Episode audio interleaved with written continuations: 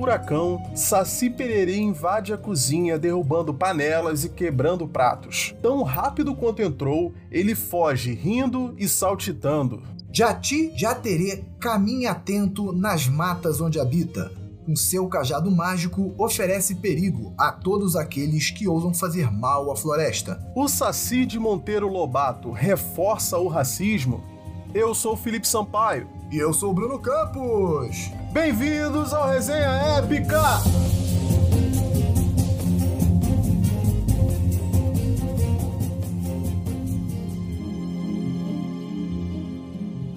Hoje, terça-feira, dia 22 de agosto, lógico, hoje, para você que tá ouvindo nesse momento, né? é dia do folclore, tá? E para comemorar esse dia do folclore, a gente vai fazer um episódio não sobre folclore em geral, porque o nosso folclore é muito rico, então a gente tem assunto para vários episódios, mas hoje a gente vai falar de Saci. O Saci que a gente conhece, ele tem aquele gorrinho vermelho, ele usa um cachimbo, dizem até que tem a mão furada por causa das cinzas do seu cachimbo. Ele tem a pele escura e, principalmente, a característica mais marcante dele, tem uma perna, né? Ele vive saltitando por aí. E quando não tá saltitando, ele se movimenta dentro de um mini furacão, né? É um rodamuinho ali, né? que ele consegue invocar ali e faz aquela bagunça toda.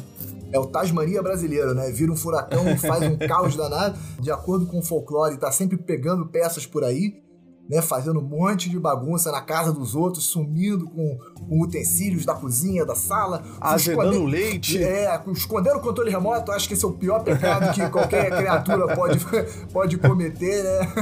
Dando nó na crina do cavalo.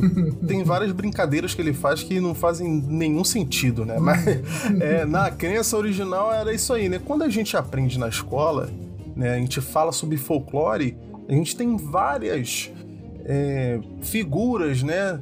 Do folclore brasileiro, a gente tem o Saci, tem o Curupira tal, e eles são apresentados assim, de uma maneira muito infantil até, né?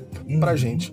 E essa versão do Saci, esse Saci que a gente conhece, ele foi trazido pra gente, principalmente através de Monteiro Lobato. Esse autor, que também é muito conhecido pelo sítio do Pica-Pau Amarelo, que deu origem ao programa de TV, do qual, inclusive, a figura do Saci Pererê, o personagem do Saci Pererê, esse desenho, não esse programa, né? Não era um desenho, esse programa, para quem tem entre 20 e 30 anos, né? No, caso de nós, eu acho que é impossível a pessoa não ter assistido.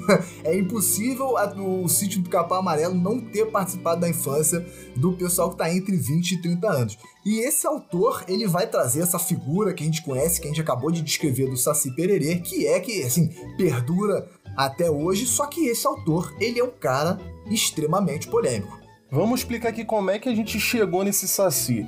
Antes mesmo de Monteiro Lobato, cara, tem um amigo dele, um conhecido dele chamado Hugo de Carvalho Ramos, lá em 1910, ele escreveu um conto chamado O Saci, uhum. dentro de um, um livro chamado Tropas e Boiadas. Tá? O, o livro foi lançado somente em 1917, mas o conto ele escreveu em 1910, quando ele tinha 15 anos ainda. É, bem anterior ao lançamento de Monteiro Lobato, né? Nesse conto, ele justamente ele pega essa cultura que já existia, né? Era uma cultura oral até então, porque ele foi o primeiro a, a lançar uma coisa escrita sobre o Saci.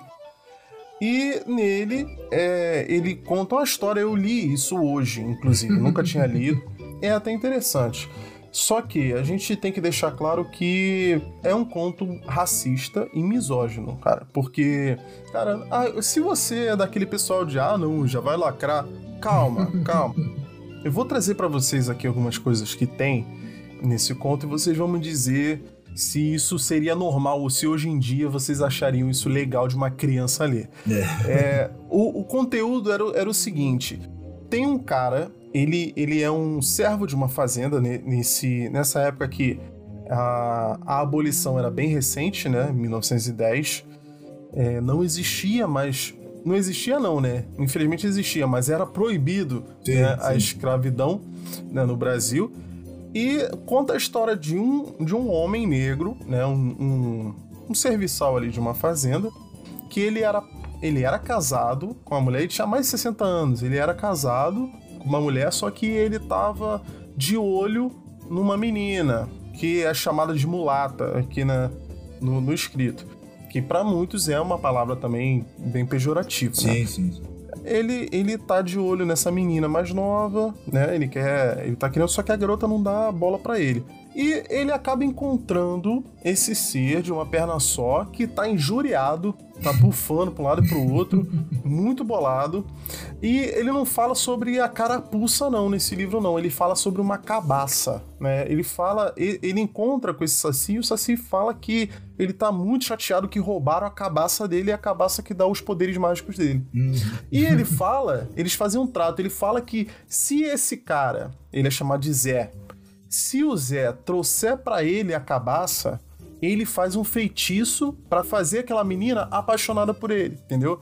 Então, aí você já vê que, pô, o cara tá tentando enfeitiçar uma menina com quem ele vai trair a esposa dele. Rapaz, que, que saudável. Ele, é, ele encontra o cara que roubou a cabaça, ele compra a cabaça com cachaça e fumo. Cara, o que diabo é uma leva- cabaça? Desculpe, mas o que diabo seria uma cabaça?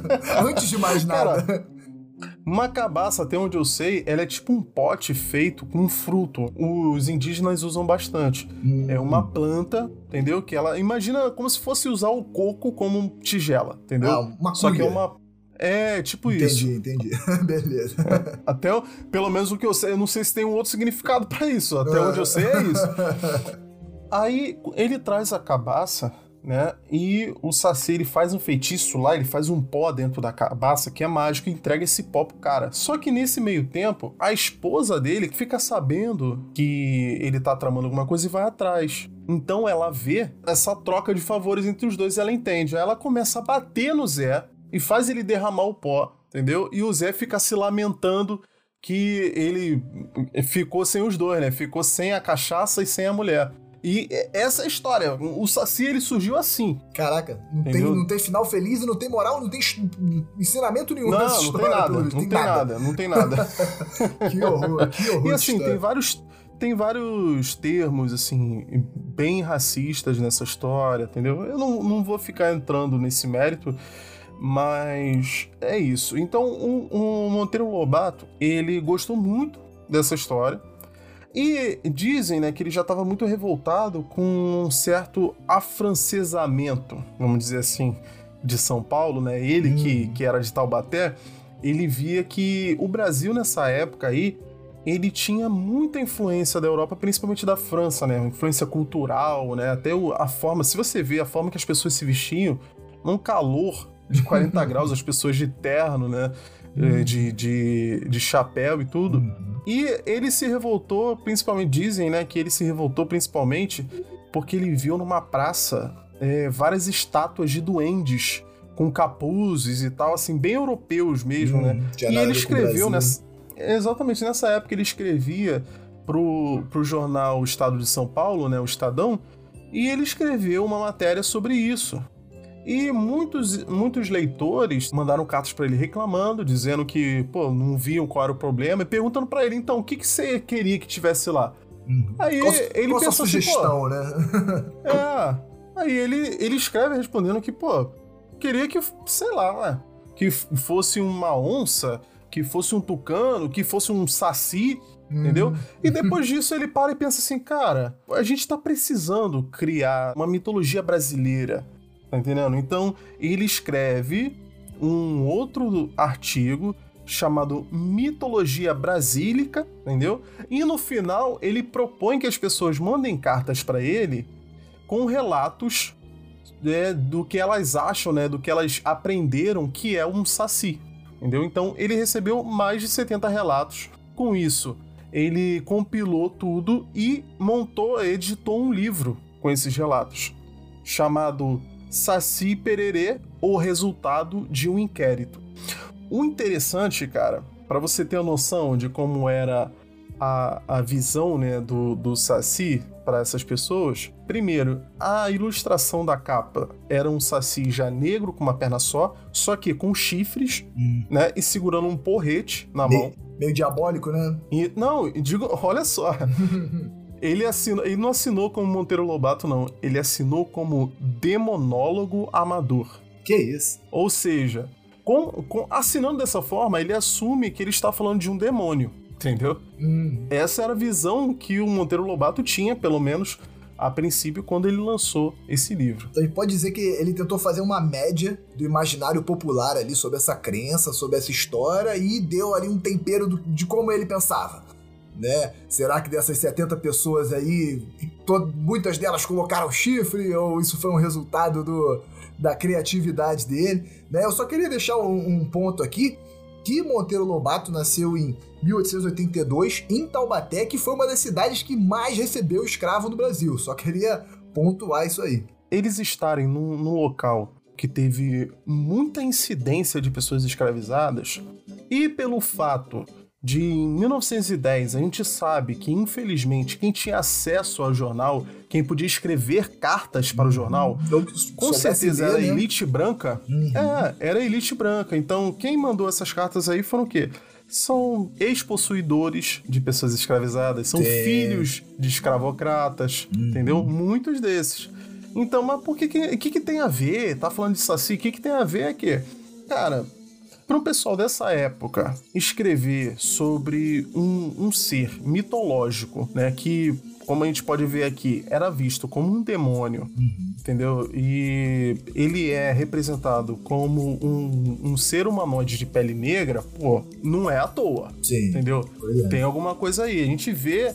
E eu acho que por aí a gente já vê um- um- uma ideia racista do que pode ser esse ser. Com certeza, porque ele tá sendo associado a uma coisa maligna, né? Exatamente, aquela coisa do racismo estrutural, né? O pessoal compilou, criou um estereótipo ali e inseriu num personagem que, na essência, não precisava necessariamente ser representado daquela forma.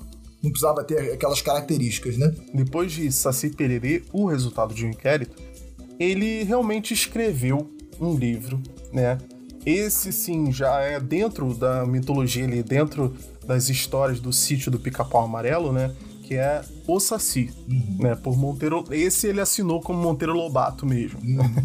Aí ele já queria Então dinheiro, ele- né? Aí queria patente, que viu, o poten- viu o potencial pra ganhar dinheiro com a história ali, aí botou o nome dele. É, ele que é, começou a escrever livros infantis, né? E ele começou a fazer esses personagens mitológicos. No- o, um- o Saci não é o único personagem mitológico que ele botou nessas histórias, né?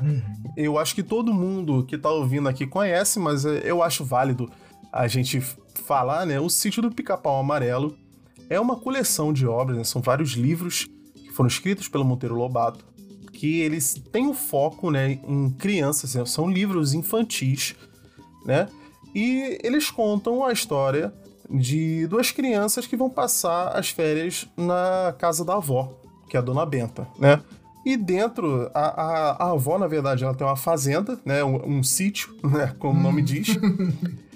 E é chamado de sítio do pica-pau amarelo. É, é, é engraçado esse nome, porque não existe pica-pau amarelo, entendeu? É por isso. Porque nesse sítio acontecem muitas coisas estranhas, entendeu? Muitas coisas fora do normal. Não, comparado É, com os gente- outros personagens dessa história, acho que um pica-pau de cor amarela seria a coisa mais simples do mundo, né? De existir ali naquela ficção. É, exatamente. Então ali é, tem uma boneca que ganha vida, né? Tem uma espiga de milho que também ganha vida. Tem várias coisas que ganham vida. Mas tem vários personagens, assim, que são animais que viram meio, meio humanoides e tal, né? Tem o, tem um porco, tem um burro, né? Que conversam com eles, tem essa coisa toda. E hum, nessa história, o Saci, ela, ela que foi escrita em 1921, o principal ali, que é o Pedrinho, né, um, um- um dos netos da Dona Benta, ele, ele vai caçar um Saci. Ele fica sabendo da, da lenda, né? E ele fala com o tio Barnabé, que é uma. Por muitos, ele é considerado também um, um estereótipo bem racista, né, de um homem negro. É, ele vai falar com o tio Barnabé e pergunta sobre essa lenda, como é que funciona, o que, que é um saci, o que, que ele faz, né? E a primeira, eu acho interessante que a primeira coisa que ele pergunta, depois que ele descobre o que é um saci, ele pergunta como é que eu faço pra pegar esse cara? e é engraçado porque a gente não tá falando de um animal, entendeu? A gente não tá falando de, sei lá, mano, de um pássaro, ah, um passarinho aí, como é que eu pego esse passarinho? Não. Ele tava falando de um, de um ser inteligente, um ser de aparência humana, Humano. entendeu? E, e, cara, um garoto de 9 anos fala assim: como é que eu faço pra pegar? Aí o tio Barnabé fala: pô, primeiro você tem que pegar uma peneira, jogar a peneira em cima dele, aí ele não consegue sair. Aí você pega uma garrafa de vidro com uma rolha, você desenha uma cruz. Olha só, desenha a cruz na rolha, porque ele não pode passar pela cruz. Olha aí, de novo o elemento demoníaco aí. Sim, com certeza. Ele não, ele não pode passar pela rolha, né, em, em, forma de cruz. Aí você bota ele dentro da garrafa e prende ele. Aí, e é isso que ele faz, cara. Então, um garoto de 9 anos prende esse ser, né, é, senciente, um ser que tem a capacidade de conversar, um ser inteligente, né? Com forma humanoide, ele prende na garrafa. Com toda uma personalidade Entendeu? também, toda uma, é, toda uma é. Aí ele se vê perdido na floresta, em dado momento à noite, e, e o Saci fala para ele: ó, aqui tem bruxa, aqui tem outros sacis, você, se você não me soltar, você tá ferrado. aí, o, aí o Pedrinho fala assim: olha só, vou te soltar, mas só vou devolver a tua carapuça, né? Que é, é o que dá os poderes para ele. Só vou te devolver se você me levar para casa em segurança. Ou seja, ele negocia a liberdade com um humanoide negro. É, dá pra fazer um, para... é, um paralelo direto com, com o legado escravagista, né? Dá pra fazer direto. É, essa, pesado, né, cara? Pesadíssimo, dá pra fazer um paralelo direto, cara. E assim, dentro desse texto, eu tava relendo ele hoje também, e assim, tem vários termos que dá pra gente falar, pra gente deixar bem claro, né? Uhum. É, o Saci, ele é chamado de diabinho, ele é chamado de filho das trevas, capetinha, é... e sem falar que o tempo inteiro você vê nesse texto que ele reforça que os personagens negros são negros. Tipo assim, você não vê em nenhum momento falar assim, ah, Dona Benta, aquela branca. Hum, mas é, você vê. O, é, não precisa, né? Esse, esse, pessoal não precisa, mas todos os personagens negros, ele toda hora tem aqui, ah, aquele negro. Uhum. O tio Barnabé, aquele negro a tia Anastácia, a negra, uhum. entendeu? Quando fala a primeira vez do Saci, ele fala, pô, todas as crianças da região tinham medo daqueles negrinhos. Aqueles negrinhos faziam isso, aqueles negrinhos eram assim. O tempo inteiro reforçando, como se fosse realmente a parte mais importante. Uhum. Isso, isso quando eles não usam é, é adjetivos, usam palavras muito mais pejorativas e ofensivas que elas. É, tem algumas que, pô, honestamente, eu acho que nem cabe a gente ficar parafraseando aqui é uma coisa muito absurda. É, a gente tá falando muito do Saci, mas realmente, como você falou, é, por diversas vezes durante a narrativa do texto ali, você vai ver uma, uma utilização de uma palavra para se dirigir a tia Anastácia. Cara, que é um negócio, assim, pesadíssimo. Pô, o pessoal que tiver curiosidade, pode jogar no Google, é muito fácil de achar. Tem um, um episódio que aparece uma onça no sítio, ela escala num mastro, e a forma como o narrador desse texto descreve essa atitude de subir no mastro, cara, é uma coisa absurda sabe? Que jamais ele utilizaria hum. pra, pra, né, se, dá se, pra, se, se, dá pra imaginar, Benta, né? é, se a dona Benta tivesse cometido, é, fizesse alguma coisa próxima, muito provavelmente a dona Benta não teria sido encarada, descrita dessa forma tão pejorativa quanto a tia Anastácia. É bem evidente, sabe? Não dá para dizer que é forçação de barra, é bem evidente.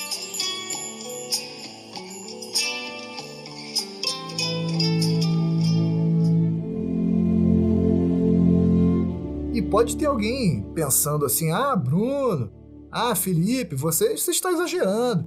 Ele só estava reproduzindo aquilo que ele estava vendo na cultura daquela época. Ele pegou isso aí, é compilado desse inquérito, né? Tiveram várias pessoas que participaram para criar esse arquétipo do Saci. Ele só pegou isso e botou no livro.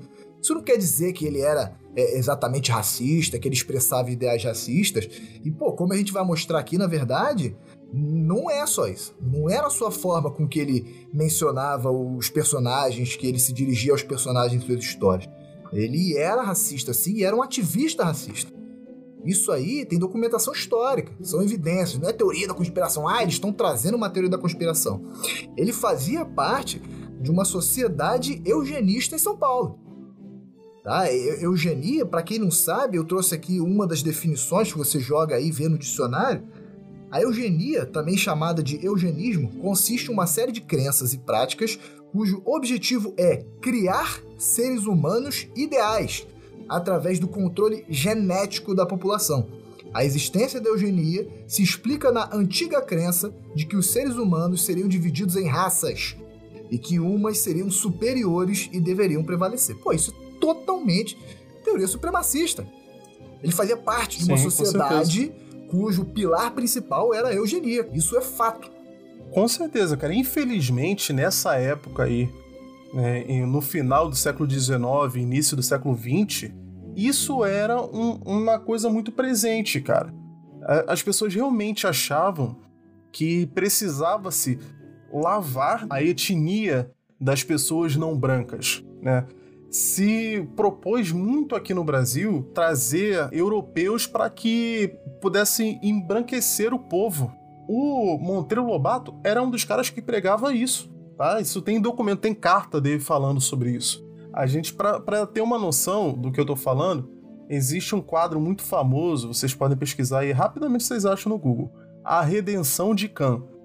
Por que Redenção de Khan? É para começar o Khan supostamente dentro da, da cultura judaico-cristã, ele é muito usado para justificar a escravização de pessoas negras, né? Porque é, esse Cã seria um filho de Noé que foi amaldiçoado e tal, e supostamente toda a descendência dele deveria servir à descendência dos outros filhos de Noé. Enfim, não vou entrar mais nesse, nesse mérito não, até porque é obviamente absurdo. Mas a redenção de Khan, ela traz uma seguinte imagem. Você imagina, no primeiro plano, tem assim no meio tem uma mulher que ela parece ser miscigenada, né? Ela tem um tom de pele pardo e ela tá segurando uma criança branca. À direita dela tem uma senhora negra as, levantando as mãos para o céu, assim, como se numa prece, como se estivesse agradecendo. E à esquerda dela tem um homem europeu branco. Ou seja, o que está mostrando ali? Uma mulher negra teve um filho, teve uma filha, né? Com um homem branco, ela nasceu uma parda, e essa filha dela teve um, um filho com um europeu branco, e o, finalmente o neto dela nasceu branco. Como se isso fosse uma coisa para se agradecer aos céus. Entendeu? Essa é a visão que essas pessoas eugenistas tinham. Isso que as pessoas queriam fazer no Brasil e no resto do mundo. Entendeu? Inclusive, a eugenia foi uma das práticas aí, uma das formas que as pessoas é, usaram a, uma pseudociência né, e subverteram a ciência para poder justificar, é, por exemplo, o Holocausto. É, entendeu? Exatamente. Os nazistas usavam muito isso. Então é, é desse tipo de pessoa que a gente está falando aqui. É, exatamente. Isso que eu ia fazer um paralelo com o nazismo, né? É, pessoal novamente aí talvez imagine, ah, vocês estão querendo lacrar e tal. Cara, uma diferença entre um cara que acredita na supremacia branca, acredita nessa coisa de vamos eliminar outras, entre aspas, raças. E o que aconteceu no nazismo, né, o que aconteceu na Alemanha nesse período, é que na Alemanha o cara que tinha esse pensamento, ele entrou e criou um partido político. E espalhou isso aí. Aqui no Brasil não. Ficou uma coisa, digamos assim, fechada num grupo ali em São Paulo. A única diferença é essa, mas a ideologia era a mesma, supremacia branca, ou supremacia de uma raça que seria a superior, né? E, pô, convenhamos aqui, cara, é, é questões raciais, questões supremacistas, eugenistas, num país como o Brasil, é uma verdadeira estupidez. Quer dizer, é uma estupidez em qualquer lugar do mundo. Mas aqui no Brasil, é, em especial, porque, cara, praticamente todos nós somos descendentes do legado escravagista, cara. Todo mundo tem uma ascendência do, do, do, dos escravizados africanos, dos índios, sabe? Aqui a gente realmente tem uma mistura de todas as etnias. Então, cara, qualquer pessoa que nasceu no Brasil chegar e falar, não, existe uma raça superior, cara, você é um estúpido. Você não pode, sabe? Isso não faz o menor sentido. E Monteiro Lobato, ele falava abertamente desses assuntos, né, como se vier tem uma carta escrita por ele, ou seja, aí, ó, evidência histórica, em que ele cita o Ku Klux Klan. O Ku Klux Klan, para quem não sabe, é aquela seita realmente lunática de, de americanos que defendem ideias supremacistas, se vestem com aquela roupa branca, com o capuz pontudo, assim, acho que todo mundo já deve visto. pessoas e, negras. E, cara, uma coisa, uma ideia absurda, extremamente violenta, extremamente cruel. E ele chega em uma carta e fala que se fará justiça ao Ku Klux Klan no Brasil, Sabe, fica muito difícil chegar e falar, não, veja bem, ele foi mal compreendido. é, é, extremamente complicado. Nessa mesma carta, ele registra que há, entre aspas, mestiçagem no Brasil, entre aspas, porque essa é uma palavra extremamente pejorativa, tá? Não deve ser usada. Tá? Não deve ser usada aí no dia a dia, é uma palavra pejorativa. Ele disse que a mestiçagem destrói a capacidade construtiva no Brasil. Como se é, essa, essa miscigenação entre as etnias fosse uma coisa intelectualmente ruim, cara. Isso é inadmissível. Não dá para passar pano, não dá para negligenciar essas coisas. Mas assim, existe a, a discussão de que a gente precisa ou não separar, né, desvincular o criador da obra. E eu entendo que as pessoas pensem assim. E sendo bem honesto, em alguns casos eu acho que dá para fazer isso sim. Mas nesse caso aqui, é um escritor que fez material para criança, tá? E essa, esses ideais dele não estavam explícitos assim. É, ele não, não vou dizer para vocês que no sítio do Pica-Pau Amarelo tá escrito assim: crianças, não se misturem, não tenham filhos com pessoas negras. Não tá escrito isso, tá? Não vou ser leviano aqui, não tá escrito isso. Só que, é lógico, como o Campos já falou aqui, a gente vai evitar é, falar os certos termos pejorativos aqui, mas tem umas coisas que a gente precisa falar. É meio complicado um livro que está em, em, currículo escolar, hum, né, que faz parte, pô, na, nas escolas, tem lá, hum, principalmente nas escolas públicas, sim. tem na biblioteca lá os livros, um livro desse ter escrito, por exemplo, nega beiçuda, entendeu? Você imagina a situação, uma menina negra sentada né, na sua sala de aula, tendo sua aula ali, né, a professora ali de, de língua portuguesa ou literatura ou o que seja, e a, pessoa, a, a professora lendo para a turma lá e se depara com isso, a nega beiçuda. Você imagina como é que essa criança vai se sentir, você imagina as outras crianças caçoando dela. Olha que, que situação, tá entendendo? Assim, é, é maléfico, sabe? Hum, com certeza. Não... Tem, esse, tem esse lado aí da criança que tá sendo alvo dessa ofensa e também das outras, né? A, a criança, vou botar assim, não negra ali, que leu essa historinha e ela não se sentiu representada, não se sentiu ofendida, mas no que ela leu essa história, ela vai normalizar aquilo ali. É, exatamente. Porque, porque foi o professor da exatamente. escola. Foi o professor da escola que mandou ela ler aquele livro, um educador. Não é nada demais. É, não é nada demais. Não é nada demais. É, a criança é. ela vai ler aquilo ali e vocês acham que ela vai ter aquela consciência de que não, eu estou lendo algo construído em cima de uma cultura que explorou os negros, então eu tenho que entender o contexto. Uma criança não vai entender dessa forma. Não, sem falar que tem a questão da representatividade também, né? O, o menino branco, ele tá ali sendo representado pelo Pedrinho, né? Que é um menino que não tem medo de nada, menino corajoso tal. E os personagens negros ali que, que as pessoas negras têm, que a criança tem para ser representada ali, ou são escravos libertos ou são filhos de escravos, né? São pessoas que estão num trabalho análogo à uhum. escravidão ali, que é, sim, é, a tia Anastácia e, e o tio Barnabé, ou o Saci, que, pô, é, é descrito como um, um, diabinho que chupa sangue de cavalo, Sim. que tem, entendeu? É. Que foge da cruz. Uhum. Pô, é, é, complicado, né, cara? É complicado. Então, assim, esse, isso tudo veio à tona recentemente, né, um, um poucos anos atrás, porque é, esse, esse primeiro livro do Monteiro Lobato sobre o sítio, né, que é A Menina do Narizinho Arrebitado, se eu não me engano, uma coisa assim, é, completou 100 anos, já era de domínio público há poucos anos, né? E completou 100 anos, se não me engano, 2020 ou 2021. Não tenho certeza, acho que foi 2020. E a bisneta do Monteiro Lobato, a Cleo Monteiro Lobato, publicou uma versão desse livro editado. Né? Ela, te, ela editou os trechos racistas e publicou. Isso gerou polêmica. Até, inclusive, o secretário da Cultura da época, o, da, do governo Bolsonaro, inclusive, ele fez uma crítica muito severa. Ele falou que era uma vergonha nacional, que era uma mutilação de uma obra, né, o que ela estava fazendo. E o que ela tirou foi justamente isso, esses termos pejorativos. Ela transformar. A única transformação de verdade que teve foi a tia Anastácia deixou de ser uma empregada e passou a ser uma amiga de infância da dona Benta. Só. Já foi o suficiente o pessoal se revoltar e abriu essa discussão. Pô, será que a gente deve editar é, esses textos, né, esses livros que têm algum cunho racista? E, e, assim, realmente é uma discussão. É uma discussão. Que a gente deve, super deve ter. Uhum, é, super certeza. válido. Eu acho que respondendo isso aí, né? Agora, obviamente, é a minha opinião aqui, não tô pra ser o dono da verdade e tal. Eu acho que nesse aspecto que a gente tá trazendo de livros para crianças, não só é válido, como necessário. Se você quiser preservar aquilo ali como cultura, como legado, cara, eu acho necessário sim, justamente por causa desses pontos que a gente está trazendo. Né? Então acho válido. Mas você vai ter outros livros de Monteiro Lobato que já são voltados, poucos, mas que são voltados para o público adulto. É, você quer ver um exemplo? Você tem um livro que não é muito conhecido, então eu convido vocês aí a jogarem no Google, procurar esse livro de Monteiro Lobato chamado O Presidente Negro.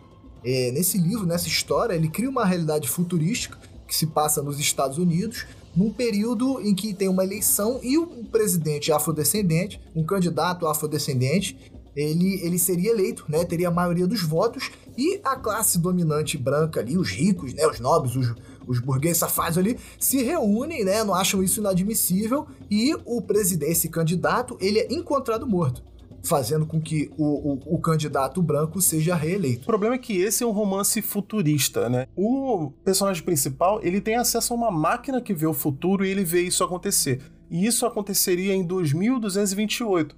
E esse livro ele foi feito meio que um aviso, tipo assim, ah, se nada for feito, daqui a pouco vai ter um presidente negro, entendeu? Como se fosse uma ameaça. Esse é o maior problema. E ele fez esse livro, ele estava muito confiante de que esse livro ia vender muito nos Estados Unidos. Ele que foi chamado para ser adido comercial no consulado brasileiro lá em Nova York, ele estava confiante no sucesso, cara. Tem várias cartas aqui, vocês podem pesquisar sobre isso, mas assim, que ele fala que ele estava super convencido de que ele ia ganhar muito dinheiro com esse livro, e ele estava planejando é, construir uma editora, inclusive nos Estados Unidos, e começar a lançar os livros dele e tal. E ele não consegue nenhum patrocinador, ele não consegue ninguém para publicar o livro dele, entendeu? Porque é, os Estados Unidos já estava, nessa época, lógico que ah, o racismo estava, em níveis alarmantes, né?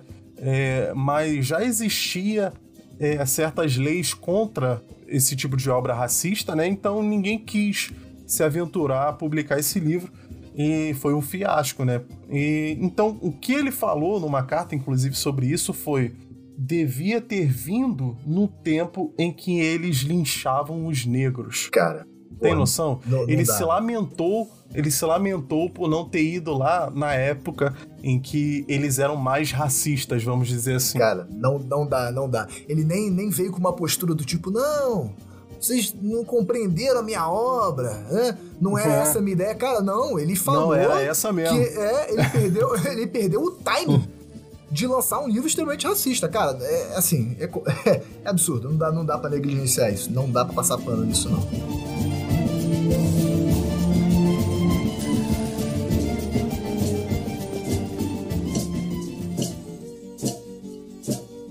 Mas então, da onde veio o Saci? Se esse Saci que a gente conhece é uma visão deturpada, né? Se é uma visão assim moldada por uma elite branca, então qual é o verdadeiro Saci?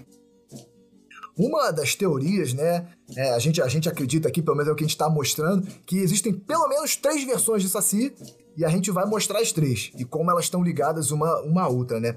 Tem um autor indígena, né? Muito bacana que vocês conheçam, é, que existem autores indígenas no Brasil, tá? É bem importante ter essa divulgação, ter esse conhecimento. Esse cara chamado Olívio Jecupé. E ele fala sobre essa questão do Saci Pererê, como a gente está falando aqui, só que na etnia dele na religião, na crença dele. Ele é de uma aldeia guarani, né? Todo mundo já ouviu esse termo aí que é usado para de, de, designar uma grande etnia que, que existe no Brasil desde, desde os primórdios. E nesse vídeo, nessa nesse vídeo do YouTube, ele vai mostrar um livro que ele escreveu, O Saci Verdadeiro, em que ele vai falar sobre uma crença da etnia, da religião dele, de um cara, né, de uma divindade chamada Jati Jatere. Né? A gente pode até fazer um paralelo, dizer que o nome é parecido, mas é, os personagens eles são totalmente diferentes. Essa divindade dele, ela teria sim as duas pernas, diferente do Saci de Monteiro Lobato. ele teria o cabelo comprido, até meio alourado, olhos claros. É, e, e, usa um cajado mágico, né? Assim, dá pra gente dizer que é pelo menos bem diferente do Saci, do Saci de Monteiro Lobato, né? Ele é um dos sete filhos de Tal e Querana, né? Que são dos personagens mitológicos ali, vamos dizer assim, né? É, até a gente tem que tomar cuidado com essas palavras, porque, na verdade, isso é uma, uma crença, né? Uma religião que ainda está viva dentro da, da, da, tribo dele, né? Mas, assim, dentro desse panteão, é uma, uma palavra melhor, eu acho. É, o tal é um, uma divindade maligna, ele se apaixona por essa mulher chamada Kerana e captura ela. Ele rapta ela e tem vários filhos. E eles são amaldiçoados pela deusa Jaci, que é a deusa da lua. Eles são amaldiçoados, por isso todos os filhos deles nascem monstruosos. Menos um. O quarto filho deles nasce com uma aparência humana, né? Como o nosso amigo Bruno aqui já descreveu. E ele tem esse nome que é muito parecido, muito familiar, né? Jati Jaterê. É, né? sonoramente né, que... bem parecido mesmo. Ah, com certeza foi daí que saiu o nosso. Saci Pererê. com certeza. É até curioso que o, o, Olívio, ele fala que eles não chamam de... É, ele até no, no primeiro livro, ele até chama de Saci, né? Para as pessoas realmente, né, é, verem a, a, a ligação, né, da lenda, das lendas ali mas ele não chama de pererê, porque ele fala que na língua dele, no Guarani, pelo menos na tribo dele, pererê é um xingamento. É uma pessoa, tipo, uma pessoa peidorreira, que é uma Sim. pessoa que fica soltando pum direto. É, então ele chama só de Saci. E depois ele lança outros livros, um deles é O Presente de Jati de Aterê. Nesse ele já botou o nome mesmo original Guarani. E esse ser, ele, ele é como uma divindade menor, né? e ele carrega um bastão mágico. Ele é protetor das florestas, principalmente da erva mate, porque, segundo a lenda, ele foi expulso de casa, né? E ele vagou sozinho por muito tempo e por muito tempo ele se alimentou só de erva mate, que é muito presente ali no sul do Brasil, né, que de onde essa essa lenda é mais forte, não só do Brasil, inclusive. Essa lenda a gente vê em todas as os países é, latinos ali né, nas proximidades do sul do Brasil, né? Tem na, na, Argentina, tem no Paraguai, Uruguai. E justamente por isso ele se torna o protetor da erva mate, né? Que, lógico, não tem como desvencilhar do sul do Brasil, né? A gente logo fala de sul, a gente já imagina logo o gaúcho com seu chimarrão, né? Hum. Seu chimarrão. É, eu ia te corrigir, chimarrão. é, já dizia a música, né? Churrasco, bom chimarrão, fandango, trago e mulher. Né? Exatamente. Então, é, ele é um símbolo ali muito forte, né? Para essas etnias do sul do Brasil. E é, ele tem uma outra atribuição. Além de ser o protetor das florestas ali, principalmente da erva mate, ele também é o senhor da cesta. Sabe aquele soninho depois do almoço? A famosa soneca. Cochilo. Não é tão, é, não é tão um comum no Brasil todo. não é comum no Brasil todo, né? Mas é, é isso é um, um, hábito latino, né? Assim, todos nós aqui, os países latinos, né? Dos sul-americanos, nós compartilhamos é, esse, essa tradição, né? Tem países que para ter comércio, né? Por algumas horas ali durante o dia, para o pessoal descansar o almoço. E você consegue imaginar a, a razão disso aí, né? Supostamente o Jati Jaterê, ele iria pelas vilas, né? Ele ia rondando as vilas, vendo quais as crianças que não estariam dormindo durante a sesta. Você imagina, os pais com a criança pequena que corre para lá e para cá o tempo todo enchendo o saco, querendo dormir, a criança não quer dormir, eles iriam falar o quê? Ó, Jati de Aterê vai vir aqui para ver se você tá dormindo. É melhor você deitar. Com certeza, né? Com certeza a gente consegue imaginar facilmente isso aí. Então, assim, a gente vê que o principal, a, a principal semelhança é o nome muito provavelmente Saci Pererê veio desse nome, dessa entidade, mas eles são extremamente diferentes. Como você falou aí, essa historinha infantil, as crianças, as crianças guaranis nas aldeias ali vão aprendendo desde cedo a ter um respeito enorme por essa divindade, né? Como você falou, queria pontuar, enfatizar isso, cara. Fica muito chato você chegar para um, um indígena guarani, para alguém que acredita, que tem aquela crença ali, você fala, ah, não, seu... e me conta aí do teu folclore aí. É, me conta aí dessa, dessa historinha aí do Jati Jaterê. Pô, é. ele, vai, ele vai se sentir ofendido. Tá? É, eles, têm, eles enxergam essa divindade de uma forma muito respeitosa. Eu queria até deixar um relato. É, atualmente eu estou morando em Manaus aqui.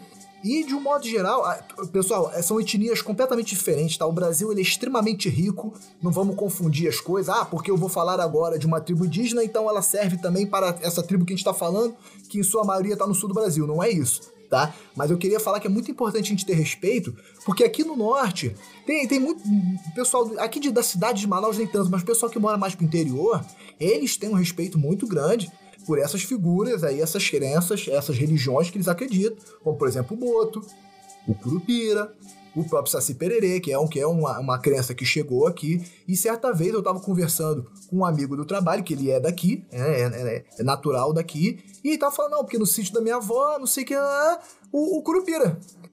E aí eu, pô, eu carioca, não sei o que, a primeira coisa que eu fui fazer foi zoar. Só que ele, ele tava com um semblante tão sério, ele falou tão esse, sério que. Esse aqui é o nosso amigo Bruno Campos novamente. Não, ó. peraí, eu tô contando. Vocês... Não, peraí. Não, não, peraí. Você, deixa eu conversar com eles aqui, só um minutinho. Você vai me cortar Vocês... pra me esculachar, é isso? Vai lá, tá bom, depois eu volto a falar. Vocês que já viram e já ouviram em episódios anteriores Bruno Campos aqui fazendo a gente rir de fome hum, na Rússia. Não aconteceu. Agora, agora aconteceu, tá registrado. Você um riu. Pode Você ir lá. Que eu falei. Pode ir lá no nosso episódio sobre a dinastia Romanov, tá? A gente tá aí, é um dos últimos episódios aí, eu acho que dois episódios atrás. Se não ouviu, ouve lá, tá? Esse aqui também, que falou mal de Alexandre Duma. Hum Alexandre falei Dumas, mal. ou Dumais. Eu falei que o cara tempo dele. Tá bom, vai, um, vai. Esculachou um cara super importante pra escrita mundial, mundial, tá? Esculachou. Agora nós estamos vendo nosso amigo Bruno Campos debochando da crença alheia. É isso aí. Pode continuar com o seu deboche, cara. Posso continuar? Tá bom, muito obrigado. Então, e aí o semblante dele tava tão sério que esse meu ímpeto inicial ali, zoeira, não sei o quê, ele Cara, eu fiquei. Ele se transformou num constrangimento gigantesco. Porque eu vi que ele tava falando sério. Tá certo. Então, não, tá certíssimo. Eu tô aqui de peito aberto contando um gafe que eu, que eu ia cometer. Não cheguei a rir, não cheguei a zoar, mas assim, pra gente ver como o nosso pensamento, ele às vezes é engessado. Só porque uma crença é diferente, não, não é para debochar, entendeu? Então, realmente, foi, eu tô contando aqui uma experiência que eu tive, e aí troquei uma ideia, ele contou em que situações o Curupira apareceu, e, cara, é aquilo ali, ele acredita naquilo ali e você tem que respeitar. Assim como a gente falou aqui, os Guaranis respeitam, né? Tem um respeito enorme pela, pela divindade do Jati Jaterê. É interessante você falar disso. Eu vou voltar aqui pro Olívio Jecopé, que é esse escritor, ele eu vi umas entrevistas com ele também, achei muito interessante isso. Ele, ele falou justamente sobre isso. Isso são histórias que são muito importantes pro grupo étnico dele, né? São religião. Entendeu? Isso é faz parte de religião. Aí ele até faz um paralelo, ele fala: "Pô, se eu falasse para vocês que Nossa Senhora é só parte de folclore, é. Entendeu? A pessoa que é católica, ela ia se sentir extremamente ofendida ofendida, Sim. entendeu? Uhum. É a mesma coisa, para ele é a mesma coisa. Isso ele disse nas palavras dele, entendeu? Já é um povo que sofre muito, infelizmente, né? Eles lutam aí por demarcação de terras, né? É o nosso povo originário aqui do Brasil e que perdeu muito, né? Infelizmente, eles não têm. É, a grande maioria teve que fugir. Né, da sua seu solo sagrado e essa tribo que ele faz parte, Crucutu, justamente ali no sul de São Paulo, luta para preservar ali uma parte do seu solo sagrado, que eles estão perdendo cada vez mais. Essa tribo, infelizmente, se eu não me engano, tem por volta de 300 pessoas hoje, e eles lutam por demarcação de terra, inclusive na abertura da última Copa, o filho dele, eu não me recordo agora o nome, mas o filho dele também é escritor, inclusive é um MC e uhum. é, é, um é garoto que é ele rapper. só. Ele uhum. faz rap uhum. e ele faz rap em Guarani. Ele, inclusive, ele nem é fluente em português, o filho dele. Tá? Ele fala algumas coisas, mas ele fala basicamente só em Guarani. É... Então, esse filho dele apareceu na abertura da Copa segurando uma faixa que justamente pedia a demarcação de terras indígenas. Entendeu? Então. A gente, infelizmente, a gente infantiliza muito os povos originários, né? É, os indígenas como se eles fossem inferiores, né? Esse cara, por exemplo, o Olívio Jacopé, ele é formado em filosofia pela USP. Não que isso faça ele ser mais do que uma pessoa que não é, entendeu? Não, não que seja isso. Mas assim, a gente infelizmente trata essas crenças como se fossem infantis. E eu quero levantar um questionamento aqui. Talvez Monteiro Lobato, entre outros autores, sejam culpados disso por trazer essa infantilidade para essas crenças transformar elas em historinhas Só pra criança. de ninar, né? historinhas de criança, Hum, entendeu? Exatamente. Exatamente. Que são histórias que, na verdade, têm uma profundidade gigantesca que ensina respeito pelas matas, né? Nesse, nesse vídeo do Olívio Jecupé, que é uma entrevista, né? E ele tá falando que desde cedo na aldeia as crianças são ensinadas, não pode sujar a mata porque é onde o, o, o Jati habita, não pode sujar o rio porque é onde a outra divindade deles lá da água habita, né? E, e são ensinamentos através dessa religião dele que muitas das vezes a gente aqui da cidade grande não observa nas pessoas daqui, que se enxergam como tão superiores a ponto de, de falar pejorativamente de uma religião indígena né? A ponto de tratar de forma infantil, a ponto de representar de uma forma infantil uma religião tão bonita, tão vasta, tão rica, que é a religião de qual todos nós somos somos herdeiros, né, por ser por ser brasileiros. E queria deixar também só mais um relato daqui também de Manaus, eu já tive experiência é, de visitar, eu tive a oportunidade de visitar uma aldeia indígena aqui, é, a aldeia Oh, que Tucuia, legal, cara. tá? Novamente, vou reforçar aqui, é uma etnia completamente diferente, né? Não dá pra fazer uma ligação direta. Seria a mesma coisa que você tá conversando com um europeu e você falar, pô, amigão, você tem que conhecer o Brasil, é bem legal. E o cara falar assim, ah, não, eu, eu, eu sei como é que é mais ou menos, eu fui aí ano passado no Equador. Você- putz, tu, tu vai, tu vai ficar meio bolado, né? Então, só pra deixar claro aqui que eu não tô fazendo um paralelo direto. Dependendo de onde você vive no Brasil, a distância é maior, tá?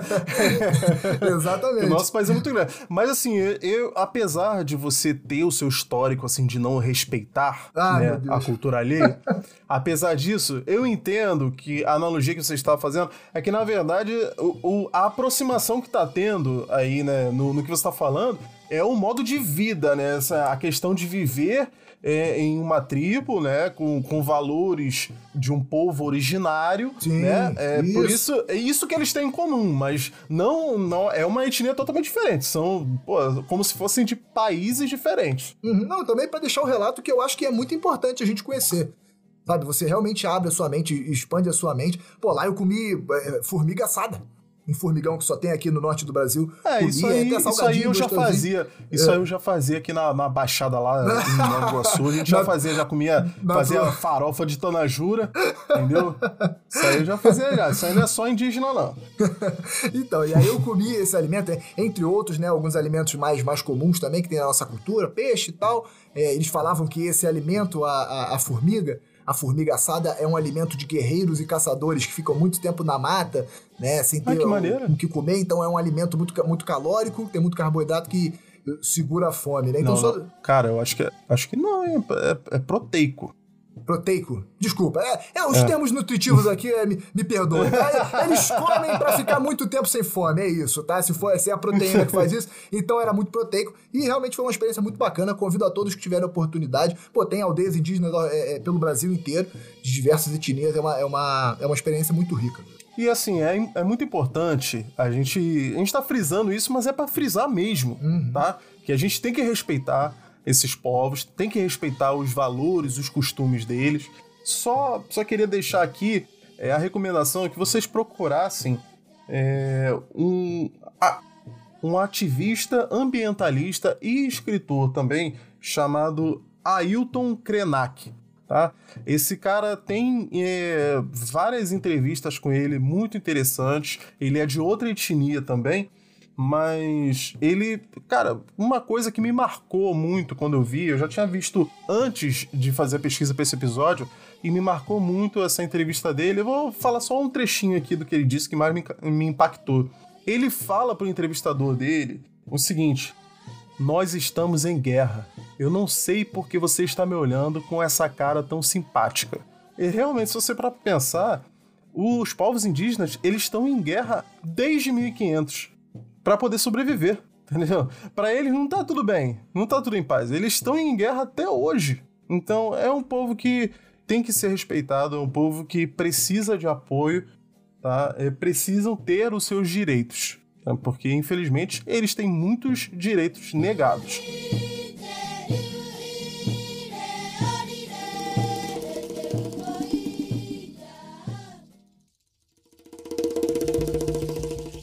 Tava vendo uma entrevista aqui com um autor chamado Alê Santos. Ele é autor de Rastros de Resistência. É quase que uma enciclopédia assim de, de feitos de pessoas negras, né? É, ele acha que o Saci ele deve ser reconstruído, tá? Inclusive, ele fala com um trecho do que ele fala é que o, o Saci, que a gente conhece, é fruto do imaginário popular, do filtro de crenças racistas do alto de Monteiro Lobato. Ou seja, o, o que a gente tem hoje como Saci tradicional, ele é o que saiu ali do, do filtro, né, da peneira do Monteiro Lobato. Várias pessoas, como a gente já falou, de, de, elite branca, ali, pessoas preconceituosas, jogaram todas as suas crenças ali, o seu imaginário, ou simplesmente qualquer coisa que elas quisessem falar, que achasse que seria legal botar na história, jogaram ali, passou pelo filtro dele e ele fez do jeito que ele queria. Não tem garantia nenhuma de que isso era realmente história oral, entendeu? Isso realmente fazia parte da cultura. Pode ter muita coisa que foi inventada ali na hora, entendeu? E mesmo que, mesmo que fosse tudo é, realmente cultura oral, ele moldou da forma que ele quis. Então, esse saci tradicional que a gente tem é o saci do Monteiro Lobato, né? Mas ele tem muitas raízes não só indígenas brasileiras, mas também raízes africanas. Exatamente. Como a gente sabe, é, o Brasil colônia e império também foi essencialmente escravista né? Muitos escravos, muitos escravizados trazidos à força da África. Então você tinha toda uma, uma classe oprimida que trabalhava nas lavouras, na cidade, na, principalmente nas casas de fazenda ali, nas plantações, né? E, bom, as coisas do dia a dia acontecem, né? Os trabalhadores tá ali, o trabalhador tá ali manuseando alguma coisa na cozinha, né? eventualmente, sei lá, quebra um prato, por exemplo, ou, ou, ou botou uma, um objeto fora do lugar que ele deveria estar e depois não achou e tal. E aí quando vinha o, o senhor ali, o senhor opressor, o senhor de engenho e tal ali, pra dar o esporro, né? Sendo bem eufemista aqui, né? Dar o esporro ali, o, o, o escravo ele tinha que se justificar de alguma forma. E uma das formas, né, isso também é uma suposição, é uma hipótese aqui, uma teoria, é ele justamente chegou e explicou de uma forma sobrenatural. Ele foi falar que não, isso aí não fui eu não. Isso aí foi determinada é, divindade, entidade que veio aqui e pregou uma peça. E aí, uma das teorias é exatamente que eles pegaram esse nome que a gente citou, que é de origem indígena, origem guarani, né, o Jati de Aterê, para justificar isso. Não, isso aí foi o Jati. Isso aí, esse prato foi eu não, foi o Jati. Foi o Jati e com o tempo isso pode ter virado Saci, né? Jati virou Saci, tá realmente muito próximo. E, e eles caracterizavam esse Jati que eles estavam falando ali, que pregou a peça, como uma pessoa de pele negra com uma perna só. E isso pode ter, ou com certeza teve, né? Como a gente vai ver aqui, juntou todos esses elementos aí, todas essas características. Com certeza, várias entidades, né, de religiões oriundas da África, né, de países africanos, têm certas similaridades. Algumas delas que eu pesquisei aqui poderia ser o sangue, né, que é um orixá, ou talvez o auxiliar dele, que é o Aroni, porque em algumas versões eles são até o mesmo, né? Em outras versões são duas entidades diferentes. E esse Aroni ele é representado com uma perna só, né? Ele seria é, um espírito protetor da natureza, ele é, ele é meio que um elemental da terra, assim, né? Muito poderoso, inclusive, né? E ele tem essa aparência, então faria algum sentido, talvez, é, essas pessoas escravizadas com origem africana tenham misturado, feito um sincretismo ali, uhum. né, dessas fés. Que a gente sabe que aconteceu, né? O sincretismo, por exemplo, é, da, do candomblé e do catolicismo, né? A Umbanda é isso. A Umbanda é. O sincretismo é o quê? É essa junção né, de duas fés diferentes, porque a gente sabe que, infelizmente, essas pessoas não podiam professar sua fé, né? Eram proibidas. Então, elas estavam, entre aspas, professando a fé católica, para quem olhasse, mas sem deixar né, de realizar seus costumes, né, sem professar sua própria fé ali internamente. Daí que a gente vai ter o, Ogum sendo comparado com São Jorge, por exemplo. Todos os orixás têm os equivalentes né, nos santos católicos. Então, isso aí poderia muito bem ter acontecido também com as crenças indígenas. Então, se já existia essa crença de, de alguém, alguma entidade ali é, indígena que rondava aquela região ali, eles podem muito bem ter usado essa história que eles já conheciam daquela região ali e feito um sincretismo com uma coisa que eles já conheciam de antes de chegar no Brasil. Até para proteger a própria religião, né? Às vezes eles estavam se referindo exatamente à entidade, à crença deles, mas aí usava de uma outra ali, né? No caso do, dos indígenas. Usavam e outro nome, né? Usavam outro nome, né? Esse orixá, Ossain, né? Hoje na religião do quem professa a religião do candomblé conhece, ele é bem conhecido, né? E ele realmente tem essa característica muito marcante, né? Ou, ou ele ou o seu auxiliar ali, ou quando a história é contada, eles são um, um único. É, ele, tem uma, ele não tem uma perna por causa de um raio lançado por uma outra entidade com quem ele estava em guerra, né? Então, para justificar a ausência dele dessa perna. Para mim, esse é um dos candidatos principais, né? Que, poxa, essa é também a característica mais marcante do Saci, né? Então, podia ter juntado esses dois elementos aí para chegar no Saci que a, gente, que a gente conhece hoje em dia. E só que eu também pesquisei alguma, algumas outras, alguns outros candidatos, né, para ser esse essa entidade a qual eles se, se referiam, né? E eu já vou deixar bem claro que, eh, pelo menos na internet, aqui as fontes não são tão numerosas, não tá? Quando você pesquisa religiões de matriz africana, vai sempre aparecer, acho que na verdade são, são do Brasil, né? A Ubanda e o Candomblé, que tem origens africanas, mas na essência, uhum. assim, já foi muito mudada, né? Então, não tem tanta fonte aqui. E eu pesquisei principalmente em cima das religiões, das crenças dos países Angola, Congo e Moçambique, que eram um dos principais países que, que dos quais os escravizados eram, eram trazidos para o Brasil. E um que eu achei bem interessante, ele é chamado de Nikisi Taiwamin. Aí ele tem vários nomes, esse é um deles, eu, eu escolhi o nome mais fácil para pronunciar aqui. Tá? esse é, e ele é o dono das matas, dono dos animais, né? Tem sempre essa figura do, do protetor da floresta e ele é conhecido como um exímio caçador, né? Conhecido como o caçador de uma flecha só. Se ele só tem uma flecha na aljava dele ali, na bolsa dele de flechas, ou se ele só precisa de uma flecha para acertar qualquer alvo, aí eu deixo a criatividade da galera, mas não sei, talvez ver essa coisa da uma flecha com o tempo, com essa, essa mescla de, de, de elementos de várias culturas e tal, talvez tenha virado uma perna só. Pô, tô devaneando demais? Talvez, mas aí eu deixo a criatividade, tô trazendo aqui os candidatos para serem para serem para ser essa junção. Na, na Umbanda, ele é conhecido como Oxóssi. Acho que esse nome é muito mais conhecido aqui para nós brasileiros. Ah, isso eu conheço. Exatamente, por isso que eu falei o, o, nome não conhecido dele primeiro, para depois o pessoal, ah, tá falando de Oxóssi, né? E no catolicismo tem esse sincretismo aí como São Sebastião, mostrando aí novamente essa fusão, essa assimilação que acontece entre as religiões e culturas. E a gente falou aqui de duas entidades que tá mais relacionada, a gente tá trazendo a ideia de tá mais relacionada com o aspecto visual do, do Saci que a gente conhece hoje, né? Mas tem um outro que talvez descrevesse assim a, a, personalidade, essa coisa meio arisca e tal, né? Um que se encaixaria bem é conhecido como Essu, que é cultuado pelo povo Iorubá, tá? Essa é uma etnia presente uhum. em vários locais da África, incluindo a Nigéria, e algumas fontes afirmam também que no Congo, né? Que a gente sabe que foi um grande exportador de, de pessoas escravizadas, né? Aqui no Brasil, essa divindade vai receber o nome de Exu, Olha aí, mais uma vez, tá ah, tendo aqui sim, aquela pô. troca de nome. Exu, é, acredito cultura, que. A cultura iorubá já é bem mais conhecida da gente aqui, né? Sim, sim, exatamente. Então, o Exu acho que é um, um nome pessoal tá mais, tá mais familiarizado, né? E, pô, já vou deixar bem claro aqui, ó. Existe uma diferença grande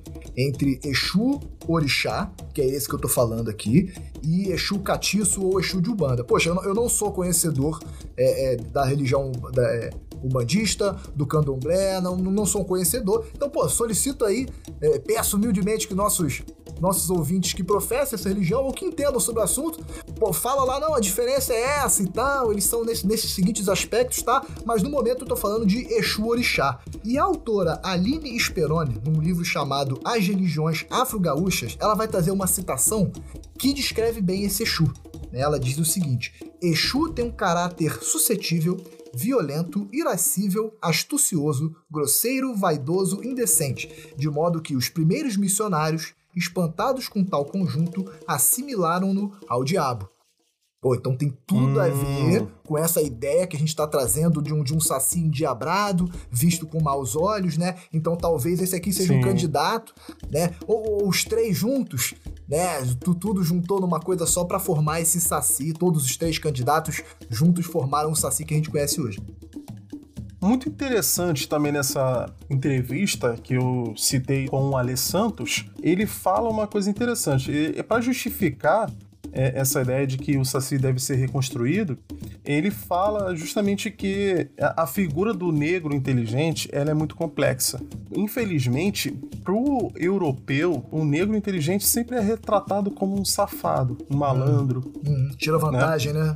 É esperto. Tira né? vantagem dos não, outros. Não é Exatamente. é esperto, né? E assim, ele fala que dentro da, das histórias tradicionais africanas existem muitos é, exemplos né, de entidades é, e de personagens, de heróis que são pessoas muito inteligentes que, assim como em outras culturas, eles são inteligentes, são criativos, né? De uma maneira muito positiva. Um exemplo é o Anansi. O Anansi, ele é tão popular que ele... Você lembra do Super Choque? Ele aparece ah, no lembro. Super Choque. É mesmo?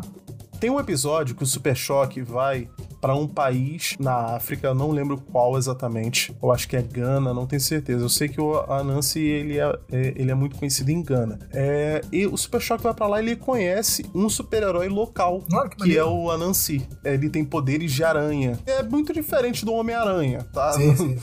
não, não é, tem nada a ver, mas assim, ele, ele tem muito mais a astúcia, assim, sabe, da aranha e tal. E é muito interessante, e esse é, na verdade, uma deidade, né? De, de uma religião muito antiga. Inclusive, ele aparece também no Deuses Americanos, aquele livro do Neil Gaiman, que inclusive é muito hum. bom. Tem adaptação para série lá no Prime Video, vocês podem ver. Tem uma participação dele muito boa. Inclusive, é, tem uma cena logo de entrada assim do, do episódio que é muito, ficou muito marcada para mim, que o Anansi aparece para pessoas que estão sendo justamente traficadas, né?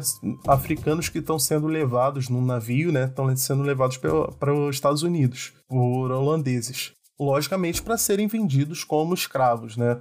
Nos Estados Unidos da, da época. E um dos prisioneiros faz uma prece para Nancy e ele fala que não tem nenhum presente para ofertar para ele, que ele tá amarrado, por isso ele não pode fazer as danças típicas, né? Mas que ele implora que o Anansi apareça para salvar ele.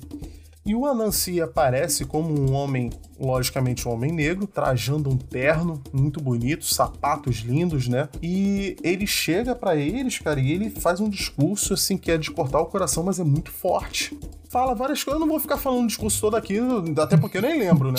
assim, eu, não, eu vocês podem, inclusive... Eu tô impressionado que tu já lembrou um monte de coisa. Quando tu falou Super Choque, quando tu falou Super Choque, eu fiquei assim, ah, eu lembro, eu vi esse desenho. Tu falou, ah, tu lembra do episódio tal? Eu falei, pô, peraí, também não, né? Minha memória é... é Mas ele fala, eu, eu vou falar aqui mais ou menos o que eu lembro, né? Mas ele chega e fala para eles assim, vocês ainda nem sabem que vocês são negros, certo? Vocês acham que vocês são só pessoas. Mas o que você não sabe é que esses holandeses que estão aqui em cima, ele aponta-se para assim, apontando para o convés do navio, né?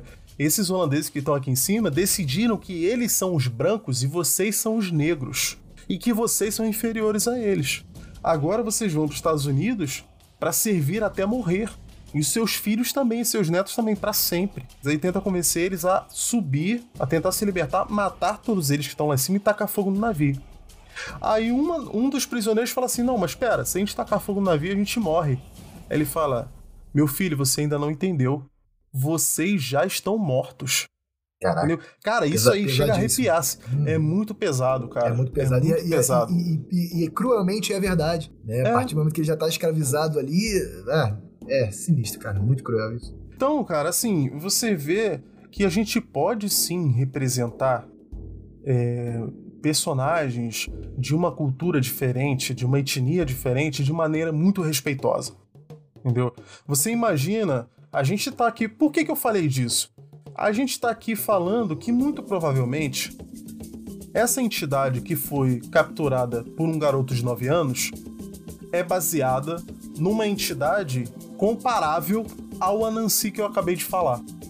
Você vê a diferença de uma entidade sendo representada com um mínimo de respeito numa obra. Tá entendendo? O peso que ela tem. Aí que eu quero chegar. Então, cara, o Anansi, ele é um desses que seria um trickster, né? Seria um cara inteligente que resolve os problemas dele de uma maneira muito inteligente, inventivo, criativo, né? Como seria, por exemplo, o Loki na mitologia nórdica, sim, sim. né? Que uhum que tem, tem um outro peso, né? Ele não é visto com, com deboche, porque é de uma cultura europeia, né? Então, assim, a maioria da, dessas culturas, a maioria dessas religiões muito antigas tem essa, essa personalidade ali, né? E essa podia ser a nossa. O Saci poderia ser o nosso equivalente do Loki, do Anansi, poderia ser o nosso equivalente brasileiro.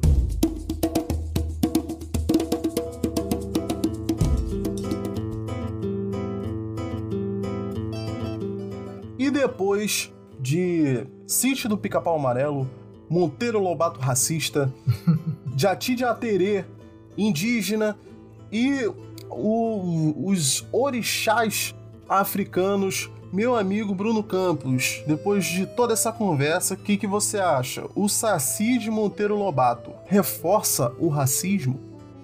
Meu amigo Felipe Sampaio, eu acredito, e tenho certeza que você concorda comigo, que esse é um assunto bem profundo. Bem profundo, a gente está trazendo cultura, a gente está trazendo religião, a gente está trazendo racismo. E, e, poxa, ser, vou ser bem honesto, eu, eu não me sinto com jurisprudência para definir uma opinião sobre isso. É, é, muito complicado, eu acho que vai além do meu conhecimento falar. É, eu acredito que o Saci, essa figura de Monteiro Lobato, ele foi sendo construído né, durante todo esse período, desde o Brasil colonial, passou pelo Brasil Império, teve toda essa junção dessas características de religiões, de culturas diferentes e tal, e ele foi consolidado, não sei se consolidado é a palavra, mas eles chegaram no, no Saci Pererê que foi de Monteiro Lobato. Existe essa, essa situação, essa questão que a gente trouxe, que foi de uma. pode ter sido de um imaginário popular que não representava a cultura local, né? A questão do inquérito ali, eu acho que é, fica muito nebuloso eu acho que fica muito nebuloso eu chegar aqui ter a presunção de chegar e falar, não, o Saci que a gente assistiu no sítio do Pica-Pau Amarelo, ele reforça o racismo.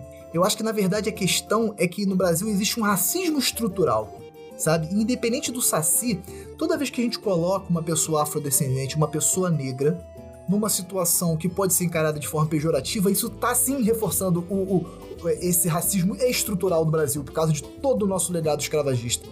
Só que, em específico, o Saci, só a figura única dele, figura pontual, eu acho que fica difícil de dizer. Não, ele sozinho consegue reforçar esse racismo estrutural. É, hoje eu peço perdão por não ter trazido aqui uma, uma coisa tão pontual, tão consolidada. Sim, não! Eu, hoje eu trouxe um talvez aí. É, dessa vez não, não, é, não me sinto é tão né? preparado. Né? É muito complicado. É muito complicado. Até porque a gente tem que falar aqui que a gente não tem lugar de fala, né? Nós, nós, dois, é, nós não, não somos pessoas negras, uhum. né? Para começar. É... E, cara, eu, eu acredito que o Saci, como você falou, o Saci por si só, não. Eu acho que não, tá? Mas eu acho que ele foi usado para reforçar o racismo. Eu acho que é muito bonito a gente ver, assim, é, um personagem que nasceu de uma cultura oral, que tem elementos afrodescendentes, elementos nativo brasileiros, né? Do, de, de indígenas, e também a gente não explorou tanto aqui, mas supõe-se, né? Até que essa questão do gorro mágico dele, entre outras coisas, tem raízes europeias, até, tá? De, de mitologias europeias, de cultura portuguesa e tudo. Mas assim, eu acho que não é tão relevante. Mas não por ser europeia, mas assim, porque é, era só isso mesmo que a gente é, tinha pra falar. é muito pontual, é só morro.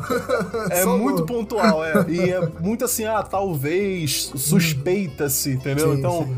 É, eu, eu particularmente não achei muitos indícios que fossem tão importantes assim.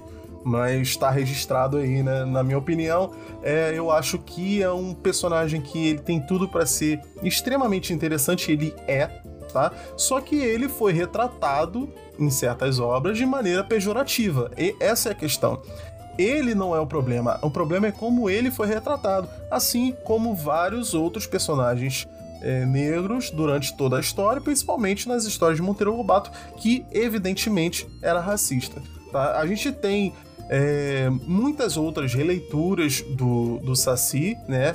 Muito, assim, que bom, que bom que temos, né? Nas pesquisas eu achei é, até uns canais aqui, um canal no YouTube que eu achei muito interessante, que é justamente sobre isso, se chama Coletivo Fora da Garrafa. Eu recomendo que vocês vão lá, dêem uma forcinha para eles também. Eles têm um conteúdo legal e é justamente sobre isso, sobre reconstruir o Saci, né, tirar os estereótipos que são pejorativos, né, e difundir ali a parte boa dessa história, né, a parte legal da cultura.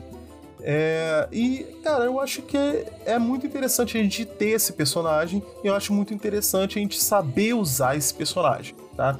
Com relação a editar as obras do Monteiro Lobato, por exemplo, cara, eu acho que isso é complicadíssimo. Como eu falei antes, eu acho que em vários é, exemplos a gente pode sim dissociar, né, separar o autor e da obra. Por exemplo, é, sei lá, a gente tem muitos outros autores, né, que tem cunho racista, é, o, o H.P. Lovecraft, por exemplo, é, é, um muito famoso, né, que era muito racista e tá nas obras dele, só que, por exemplo, tirando alguns pontos que eram muito desnecessários essas visões racistas dele, mas eu acho que o trabalho do Lovecraft, você pode assimilar aquilo ali é, de forma que, cara, esses personagens são os babacas, entendeu? São os merdas Entendeu? Eu acho que a gente não deve, tipo, ah, não, tudo que tiver relacionado a racismo a gente vai apagar. Então não existe racista. Então nunca houve um racista em nenhuma história. Então oh, você tá quase que ajudando aquele cara que escreveu aquilo entendeu? Você tá quase que passando pano para ele se você apaga isso. Tem muitos outros é, exemplos aqui, não vou ficar, vou ficar até amanhã se eu for fazer isso, entendeu? Mas assim, se, se a gente extrapolar um pouco, seria como um exemplo: é, é crime matar alguém, certo? Assassinato é crime. Então você vai tirar de todas as obras, todos os filmes e séries e livros, você vai tirar os assassinatos entendeu? Não tem como. Você vai acabar com todas as obras que têm algum conteúdo é, relacionado a racista? Não. Só que quando você faz uma obra que tem conteúdo racista para criança, aí, meu é, aí é outra coisa. Complicado. Aí é outra coisa. Tá entendendo onde eu quero chegar? Por exemplo, o, o Django Livre é um filme incrível do Tarantino e eu gosto muito e ele representa de maneira nua e crua ali o racismo, entendeu? Você se sente até muito mal e nojado em alguns mo momentos, mas é importante para a história que aquilo seja difundido. As pessoas não podem esquecer que isso aconteceu, entendeu? Não tá, não tá sendo glorificada a, a, a escravidão, ela tá sendo relatada ali. Mas nos livros do Monteiro Lobato, é, a, a gente está apresentando para uma criança que a, um, uma pessoa negra ser chamada daquela forma é natural. Isso é diferente, é diferente. Então eu acho que assim, ou é, esse material que tem esse tipo de conteúdo, ele é voltado para adulto, tá entendendo? Ou não tem que ter, meu irmão. Não tem que ter. Ou tira isso aí da, da, da grade curricular ali das escolas, ou tem que editar sim. Eu penso dessa forma. Até porque já é domínio público. Quem quiser ler o original, pode ler. Quem quiser refazer é, essa história, pode refazer do jeito que quiser. Se eu quiser inventar minha história aqui agora e usar esses personagens, eu posso, eu tenho esse direito, que é domínio público. Então, meu irmão, pô, eu não vejo qual é o problema, tá? E no fim das contas, a minha resposta é essa. Eu acho que o Saci não reforça estereótipos racistas. Eu acho que ele foi usado para isso, erroneamente, mas não necessariamente ele reforça. Mas e vocês? O que, que vocês acham disso tudo? Vocês acham que o Saci do Monteiro Lobato reforça o racismo? Campos, fala para eles aí, como é que eles podem falar com a gente? Pessoal, a gente quer muito saber a opinião de vocês. Né? Às vezes o pessoal tem mais alguma coisa a agregar ao episódio aí, alguma teoria que a gente não falou, alguma outra divindade também que se encaixaria, que é muito legal. Fala com a gente, entra lá no Instagram, arroba resenha épica. Segue a página, tem um monte de curiosidade que a gente vai postando ao longo da semana. A gente posta também publicações sobre os episódios. Toda terça-feira a gente lança episódio. Se vocês estiverem ouvindo o nosso podcast no Spotify, não esquece de seguir o feed, dar 5 estrelas, que isso é importante pra caramba pra nossa. Se estiverem ouvindo em outro agregador, como o Deezer, por exemplo, não esqueçam de seguir e curtir. Hoje a gente queria dar um salve, mandar um abraço aqui, um agradecimento pro pessoal que deu um feedback recentemente. Matheus Lopes, grande amigo, deu um feedback super legal sobre o episódio A Bomba Atômica Foi um Mal Necessário, em que a gente vai tratar, entre outras coisas, sobre o Oppenheimer, que tem seu nome totalmente vinculado à criação da bomba e que tem um filme aí que acredito e a que... Barbie? E... Não, exatamente. e o outro agradecimento, e o outro agradecimento é o casal Richard e Ariane, também grandes amigos, que deram um feedback sobre o episódio da Barbie. Né? Viram aí o filme, quiseram ouvir nosso episódio também. Então, super legal. Pessoal, não deixem de ouvir esses episódios também, que tem muita coisa interessante. Vocês podem fazer um Barberheimer aqui é. no Resenha Época também. Vocês podem ouvir entendeu? Os dois episódios juntos. e fala qual é o vínculo que vocês acharam, qual o link entre as é. duas coisas que vocês acharam, porque a gente Ca... até agora não achou ah, nenhum. Você puxa... Cara, agora eu vou falar, não tem nada a ver com esse episódio. nada a ver, mas eu vou falar porque eu esqueci de falar no episódio da Barbie. Eu achei o link, eu achei o link entre o Oppenheimer e Barbie. Hum. Sabe qual é? Hum. Um escritor que fez uma biografia sobre a Barbie, tá? que foi uma, uma das minhas é, referências ali, né, de estudo pro episódio, foi o livro dele. Ele escreveu sobre a criação da Barbie, fez uma verdadeira biografia da Barbie, né, muito completa, e ele se chama Oppenheimer, de nada, tá? Essa é a ligação entre os dois.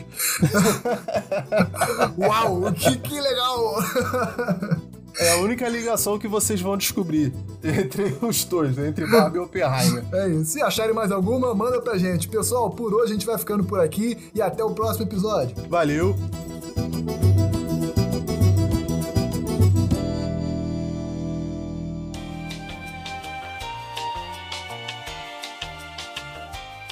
E a gente não falou de Cidade Invisível, né, cara?